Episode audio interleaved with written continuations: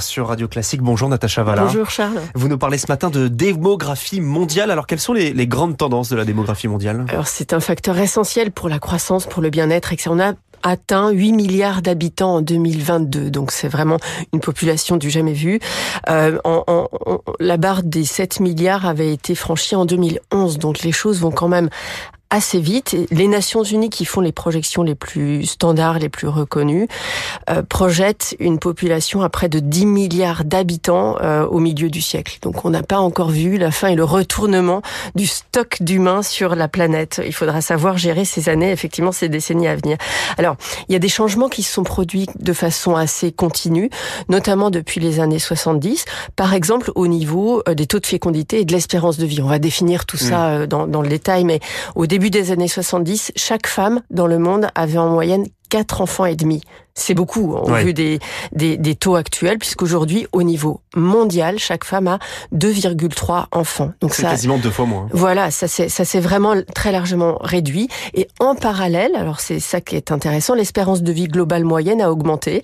Elle passe de 64 ans aux, au début des années 90 à 71 ans en 2021. Et attention, on parle de chiffres au niveau mondial. Après, quand on regarde les économies avancées, mmh. les, les, les, les performances sont encore différentes. Alors, on a des, des caractéristiques de l'économie mondiale, de la démographie mondiale qui sont importantes aussi, des grandes tendances. Par exemple, cette démographie, elle est de plus en plus urbaine. Le taux d'urbanisation, c'est quelque chose que les démographes regardent aussi, euh, sont devenus très élevés. On a plus de la moitié, presque 70% de la population mondiale qui va vivre dans les villes euh, dans les années 2050.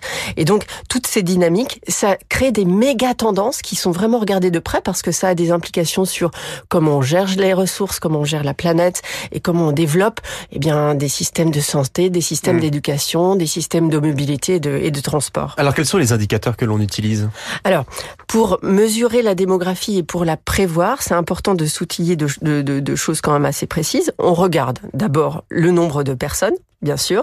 On regarde ensuite l'accroissement de ce nombre de personnes, sachant que pour mesurer une population aujourd'hui, c'est encore, j'allais dire, oui. la méthode du recensement, c'est-à-dire qu'on va aller faire, euh, on va aller faire du porte-à-porte pour pour savoir qui vit où, à quel âge, avec quelle catégorie euh, sociale, etc. Donc sur cette base-là, on va définir la taille de la population, son évolution et sa composition, c'est-à-dire sa structure par âge, par sexe, euh, les groupes sociaux, etc.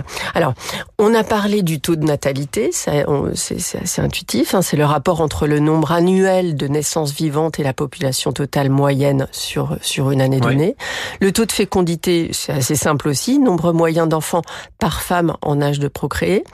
Euh, il y a un indice synthétique de fécondité, donc il y a des choses qui sont un petit peu plus spécifiques spécifique en fonction de ce qu'on veut en faire. On a aussi un taux de mortalité. Vous voyez, tout ça est intuitif taux de natalité, de fécondité, de mortalité, ce qui nous permet de définir une espérance de vie à la naissance. Alors je ne sais pas si vous avez une idée de l'espérance de vie à la naissance aujourd'hui. Entre 75 et 80 ans, je dirais. Voilà, c'est très bien. Vous avez une bonne, une, une bonne échelle. Euh, on est un petit peu au-delà de ça. L'espérance de vie à la naissance en 2022, c'est de 85 ans,2 pour les femmes et 79,3 pour les hommes. Ça, c'est en France. C'est en hausse. On sait que ça augmente année après année. On regarde aussi, alors ça c'est assez drôle parce que le taux de nuptialité, c'est une variable qu'on a regardée pendant longtemps, parce que pendant longtemps, le mariage était associé, ouais. était corrélé avec le, avec la naissance des enfants. C'est beaucoup moins le cas aujourd'hui, donc c'est une mesure qu'on abandonne un petit peu. On parle régulièrement de transition démographique. Qu'en est-il alors? Alors, la transition démographique, c'est un changement de régime démographique. Elle a plusieurs effets, c'est-à-dire que elle a d'abord un effet d'échelle. On parlait de la taille de la population, elle correspond à une hausse de la taille de la population, et elle a un effet de structure. C'est la baisse des jeunes dans la population et la hausse des vieux, donc mmh. en gros le vieillissement de, de la, la population. population. Et ça, on le mesure effectivement. Il y a des phases. On pourra, on pourrait y consacrer une émission entière.